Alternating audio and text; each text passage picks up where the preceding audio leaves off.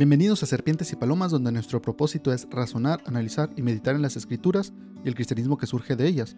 Yo soy Calderón y en cada episodio hablaremos de temas, no para enseñarlos, aunque sin duda aprenderemos en el camino, sino que lo haremos para buscar ser aquello que Jesús nos dijo que fuéramos, prudentes como serpientes y mansos como palomas.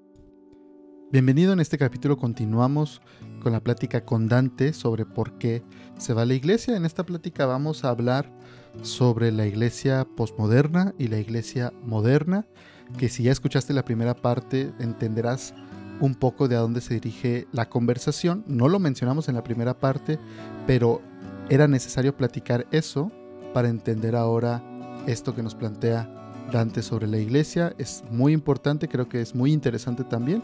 Espero que te guste. Vamos a escucharlo.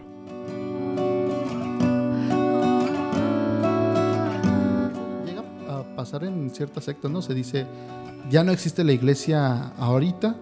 Dios me dijo, como los mormones, ¿no? Dios me dijo que reinstituyera la verdadera iglesia, el verdadero mensaje, porque ya ninguna es la verdadera. Y yo creo que lo que estaba haciendo es tomar la institución y decir como las instituciones no me parecen a mí las correctas, afirmó que tampoco existía la establecida por Jesús. Y hay que aclararlo bien, ¿no? Claro, claro, claro. Y es justo eso que dices. Creyentes ha existido desde el primer siglo, eh, así como hubo creyentes antes de la venida de Jesucristo, eh, gente que creyó que Jesucristo vendría a, ser el, libertador. Y nosotros creemos que Jesucristo vino y es nuestro libertador. Creyentes ha habido siempre. Pero hablando del primer siglo, eh, hay creyentes en la iglesia cristiana desde, desde el principio. Luego se institucionaliza. Luego se, viene la división y los protestantes eh, vuelven a tener una institución nuevamente de Cristo, pero también la iglesia protestante se institucionalizó eh, y seguimos habiendo creyentes dentro, dentro de la institución. Son dos iglesias que crecen juntas en una misma. La iglesia, la iglesia instituida por Cristo y la iglesia institucional. Nosotros vamos a la iglesia institucional porque somos un cuerpo social dentro, en este caso, de Occidente. Eh, pero dentro de esta institución está la iglesia que instituyó Cristo, que no es para nada la institución cristiana levantada. Es, es, algo en ese sentido más místico porque somos el cuerpo de Cristo, no la institución cristiana. El cuerpo de Cristo está dentro de la institución cristiana, sí, pero la institución cristiana por completo no es el cuerpo de Cristo, ¿no? Podríamos verlo quizá como eh, en una gráfica, ¿no? Dos círculos. Está la iglesia institucionalizada, la que instituyó Cristo, y hay una parte donde se sobreponen, pero siguen siendo dos cosas diferentes, el que se sobrepongan no las hace la misma cosa. Así es, claro. Eh, eso es interesante. Yo recuerdo cuando la escuela dominical de niño me enseñaron muchos años que la iglesia cristiana verdadera donde asistíamos era la que se había escondido en las catacumbas, en las cuevas, en Roma, y que no había respondido al llamado de Constantino a salir en paz porque ya todo el mundo era cristiano. Que los que resistieron y no se dejaron engañar por Constantino aguantaron en las catacumbas y que esos éramos nosotros. Eso es una falacia. Eso no existió nunca. O sea, la gente que no le creyó y se quedó en las catacumbas ahí se murió. La realidad es que la iglesia se institucionaliza y es como se pluraliza y se democratiza. Y por decreto, todo Occidente somos cristianos. Eh, dentro de ese decreto y dentro de ese todo Occidente somos cristianos está en una manada pequeña el cuerpo de Cristo. Y creo que un ejemplo muy claro de, aun cuando falta la institucionalización de la iglesia, la iglesia sigue existiendo, sería el ejemplo de China, ¿no? Que por muchos años se creyó que no existía, no había cristianos porque no había una iglesia como tal reconocida, que el gobierno dijera existe o la sociedad eh, reconociera. Al contrario, querían negar que existiera. Y de pronto de pasar a decir no hay casi cristianos más que los extranjeros que van, los poquitos que llegan a convertirse, pasó a decir hay millones de chinos que son cristianos. Ahora, son millones, pero sigue siendo una población, o sea, un porcentaje de la población minúscula, mínima, creo que menos del 1%, pero como son tantos, son millones. Pero es un ejemplo claro de cómo la iglesia, la espiritual, la mística, la que tú dices, existe y va a seguir existiendo y nada la va a detener. La institucionalización es diferente. Así es, Por eso el, en, capítulos anteriores hablábamos de, de, cómo avanza la iglesia socialmente, ¿no? La iglesia institucional, la institución avanza socialmente y avanzará a puntos insospechados, temibles y, que en futuras generaciones se verá lo impensable. Pero la iglesia mística, el cuerpo de Cristo, nos mantendremos y nos tendremos que mantener firmes a los fundamentos y a los preceptos bíblicos, que este es un punto muy importante. Tenemos la revelación más segura que es la Biblia, independientemente de lo que la institución diga que somos. La Biblia dice algo por encima de la institución. En ese sentido podemos ver las grandes diferencias. En la modernidad, la iglesia que luchó contra los cambios radicales sociales para no permitirles entrar a la iglesia, pues fue una iglesia, como decíamos anterior, con anterioridad, es una iglesia fincada en las normas, pero es una iglesia que funciona como cuerpo institucionalizado, pero funciona como cuerpo institucionalizado, por eso tenemos tantas denominaciones y tan cerradas al interior. Eh, y a nivel personal, el creyente vivió en la modernidad del cristianismo a través del cuerpo, entonces el cuerpo físico como templo de Dios. ¿no? Entonces institucional, se institucionalizó y se reglamentó también sobre el cuerpo muchas cosas y toda la liturgia o la mayoría de la liturgia era en torno al cuerpo al cuerpo, al, cuerpo carnal. ¿Qué ejemplo nos puedes dar de eso? Hemos, hemos abordado muchos eh, anteriormente, ¿no? Eh, el atavio del cuerpo, el cómo se debe ver el cuerpo, el cómo se debe vestir el cuerpo. Importante. Nosotros cuando hablamos del cuerpo, pensamos en el exterior. El cuerpo es todo. El cuerpo son mis entrañas, mis células, mi hígado, mi páncreas, eh, mis riñones. Pero a la iglesia le importó el cuerpo exterior Claro, ¿no? Que, por ejemplo, yo creo que un claro ejemplo es lo que decíamos de tomar. El, yo creo que muchas iglesias ya lo hacen. Va a decir, no tomes y es del diablo y no puedes ser cristiano porque se ve mal. Porque si fuera de lo que te hace por dentro, no tampoco tomarían dos litros de coca o no se comerían un chorro de dulces o, o cosas que por dentro le hacen mal al cuerpo. Pero dicen, pues como no se ve mal, socialmente nadie te juzga, todos lo hacen también y se ve pues es inofensivo, nadie te va a decir que no eres cristiano por tomar coca, pues dicen, ah, bueno, no pasa nada cuando quizá le hace más daño el litro de coca que te tomas al día que tomarte una cerveza. Así es, así es, eh, porque efectivamente el cuerpo físico como templo se pensó solo en la apariencia.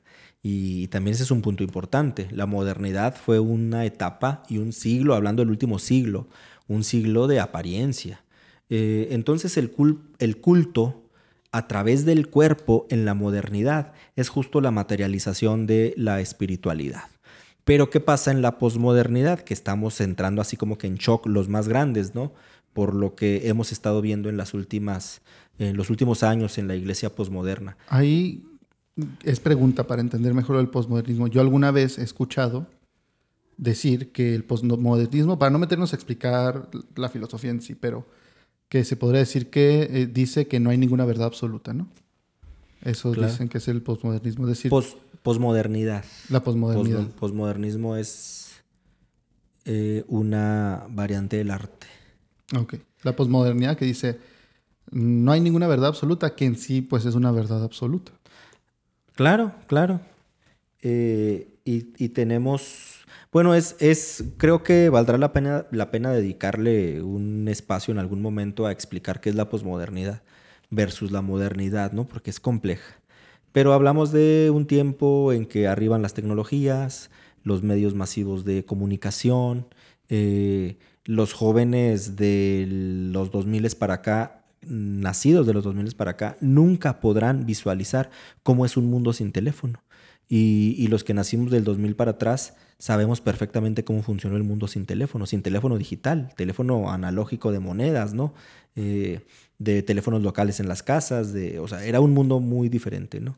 Eh, no lo podrán imaginar porque no lo vieron, cómo era grabar en una computadora, en un disquete, ¿no? En un cassette de, cinta magnética. Eh, lo, por mucho que lo platiquemos, en realidad no podrán dimensionarlo entre otras muchas cosas, ¿no? pero bueno, valdrá la pena hablar en su momento de qué es la posmodernidad. Sin embargo, bueno, en esta, en esta etapa vemos que la, eh, eh, hay en la actualidad una iglesia que pugna por hacer iglesia sin edificio, mm. una iglesia que busca no tener autoridades superiores, más lineal, eh, una iglesia no como cuerpo institucionalizado, sino como cuerpo orgánico. Ahora justo que está también en boga todo lo orgánico, mm. pues tenemos justo también una iglesia que busca ser orgánica en términos posmodernos. Sin etiquetas también, ¿no? Que es algo que en el mundo se da, en la sociedad, pues, y se ha pasado a la iglesia. Una iglesia sin etiquetas, sin denominación, sin decir quiénes pueden venir y quiénes no, quiénes deberían y quiénes no. Así es. Y eh, bien importante, en la iglesia posmoderna el cuerpo es simple cuerpo. Mm, porque hay un conocimiento más integral del cuerpo, ¿no? Eh, y en ese sentido, el cuerpo se libera de la experiencia espiritual. Pero hoy en día, la materialización de la, espiritual, de la espiritualidad en la iglesia posmoderna se tendrá que ver en algo. Si ya no se ve en el cuerpo, ¿en qué se ve? Tenemos las iglesias de la experiencia, ¿no? Las iglesias de la comodidad, las iglesias del espacio. La experiencia te refieres, mm, por ejemplo, ¿no? Que sí me tocó escuchar la expresión. No sé si me habrá tocado ir a alguna iglesia que, que así lo diga. ¿A ti alguna vez te tocó, no, no nos tienes que platicar la experiencia, ¿no? Pero que te dijeron, aquí nos enfocamos en la experiencia. Así es, no tenemos una teología base, no hay una línea de enseñanza para los diferentes grupos, no nos interesa tanto, nos interesa más que la gente viva una buena experiencia. Entonces el resultado final en una de esas iglesias sería decir que la gente se vaya sintiéndose feliz, eh, contenta que pasó algo, ¿no? Quizá ni siquiera que positivo o negativo, sin importar qué, pero que pasó algo, que hubo un encuentro, una experiencia. Sí, pero esto creo que como segunda parte de, lo que estamos hablando es muy importante. Eh, vemos dos tipos de iglesia, una iglesia moderna, que todavía está de pie, la iglesia tradicional, basada y fundamentada en las reglas. Y vemos una iglesia posmoderna, actual basada en la experiencia hedonista, en el placer que me da estar ahí, ¿no? Y, darle placer al cuerpo en el buen sentido de lo válido es pues relativamente sencillo, ¿no? Invertimos y tenemos, generamos la experiencia, vamos. Quien consume café en Starbucks consume una experiencia integral, no solo un vaso de café. Quien, eh, quien, quien va a una iglesia posmoderna, hedonista, consumir una experiencia integral en torno al culto, no, no solo estar ahí buscando a Dios, ¿no? sino una experiencia completa. Eh, otras dos, dos o, varios puntos importantes entre la iglesia tradicional moderna y la iglesia actual posmoderna. Eh, la iglesia moderna se consolida en la tradición. Eh, la tradición es quien le da el, absoluto ¿no? y el código moral. Y en la iglesia posmoderna hay, hay cuestionamientos constantes pero es una iglesia que no busca respuestas, no interesan las respuestas, interesan los cuestionamientos, ¿no? Por tanto, es una iglesia que no entiende la tradición. Y si no entiende la tradición, prefiere la multiculturalidad, lo que tú decías. Entonces, por ejemplo, ahí, eso sí me ha tocado, gente que, y más bien gente, no tanto de una iglesia, pero sí que digan, bueno, pero te has, te has puesto a pensar por qué hacen eso. O sea, por qué ponen la canción en este punto o por qué leen la, Biblia en ese punto. Porque generalmente uno piensa, ¿no? Es que así es. Y así debería ser, más bien es nuestra idea de, es que así debería ser como me han enseñado, como lo hacen en mi iglesia, con estas reglas, con este orden. Y luego alguien dice, oye, pero es que nosotros no lo hacemos así aquí. Y pregunta, ¿por qué? Pues que te has puesto a pensar por qué lo hacen así. Y esto no. Dice, pues nosotros sí, no le encontramos respuesta, pero nos lo cuestionamos y lo cambiamos, es lo que dices tú, ¿no? o sea, no se le da respuesta, simplemente se cuestiona, quizás se busca hacer algo diferente, pero no se le dio en sí una respuesta Claro, claro. No importan tanto las respuestas, importa el, derecho a cuestionar. En, esto que dices hay dos puntos importantes. La iglesia moderna, insisto, la tradicional, que aún está de pie, eh, busca la congregación y la iglesia misma como institución busca dos cosas. Una, sobreponerse a toda costa a los embates de la ciencia. Actualmente la ciencia ha perdido poder, no tiene el mismo poder que el siglo pasado. Eh, en el siglo pasado, con todo el poder que tuvo, eh, lo académico, lo intelectual, el, comercial de marketing más poderoso era comprobado científicamente. Se hizo un estudio por tal universidad y se comprobó que. Eh, Ahorita la autoridad es muy cuestionada, ¿no? En todos los ámbitos. Se ve en el científico de que ya mucha la pseudociencia que se dice que o sea, realmente si alguien dice el científico dijo tal y, y él quién es para decirlo. Claro, que, lo, diga, toma como, que lo diga el youtuber, ¿verdad? Exacto, o sea, ya no se toma como es que hubo un estudio bueno, pero también hubo otro diferente, entonces X. Sí, claro. Entonces, bueno, busca la iglesia posmoderna sobreponerse a toda costa a los embates de la ciencia y también busca diferenciarse de las modas que se desprenden de todas las revoluciones del siglo pasado, ¿no? O sea, a toda costa había que no había no había que diferenciarse de los revolucionarios, ¿no? Oye, entonces ahí y te pregunto mucho porque sí quiero entenderlo bien, no quiero ser una tontería. Pero hay un ejemplo que quizá me parezca burdo y a la gente que sale de risa. Pero esto me lo ha dicho mi papá, que mi papá desde los 60, nació en los 60, se convirtió, Dios lo salvó ya, ya grande, después que yo. Mi papá no tiene ni 10 años de ser salvo, de que Dios lo alcanzara. Pero sí me ha dicho que por ejemplo, ¿no? Yo le pongo de pronto canciones de Marcos Witt de las viejitas y dice, pues si suenan igual que las de Luis Miguel. Pero en su momento se supone que esto era lo diferente y era lo que dices tú, no, vamos en contra y no vamos a hacer lo mismo.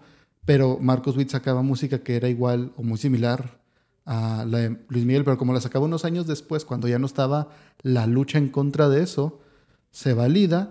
Y ahorita aquellos mismos que en su momento seguramente decían, no, es que esa es música del mundo, porque la está haciendo igual que del mundo, ahorita es la que consideran la buena y dicen, esa sí es cristiana.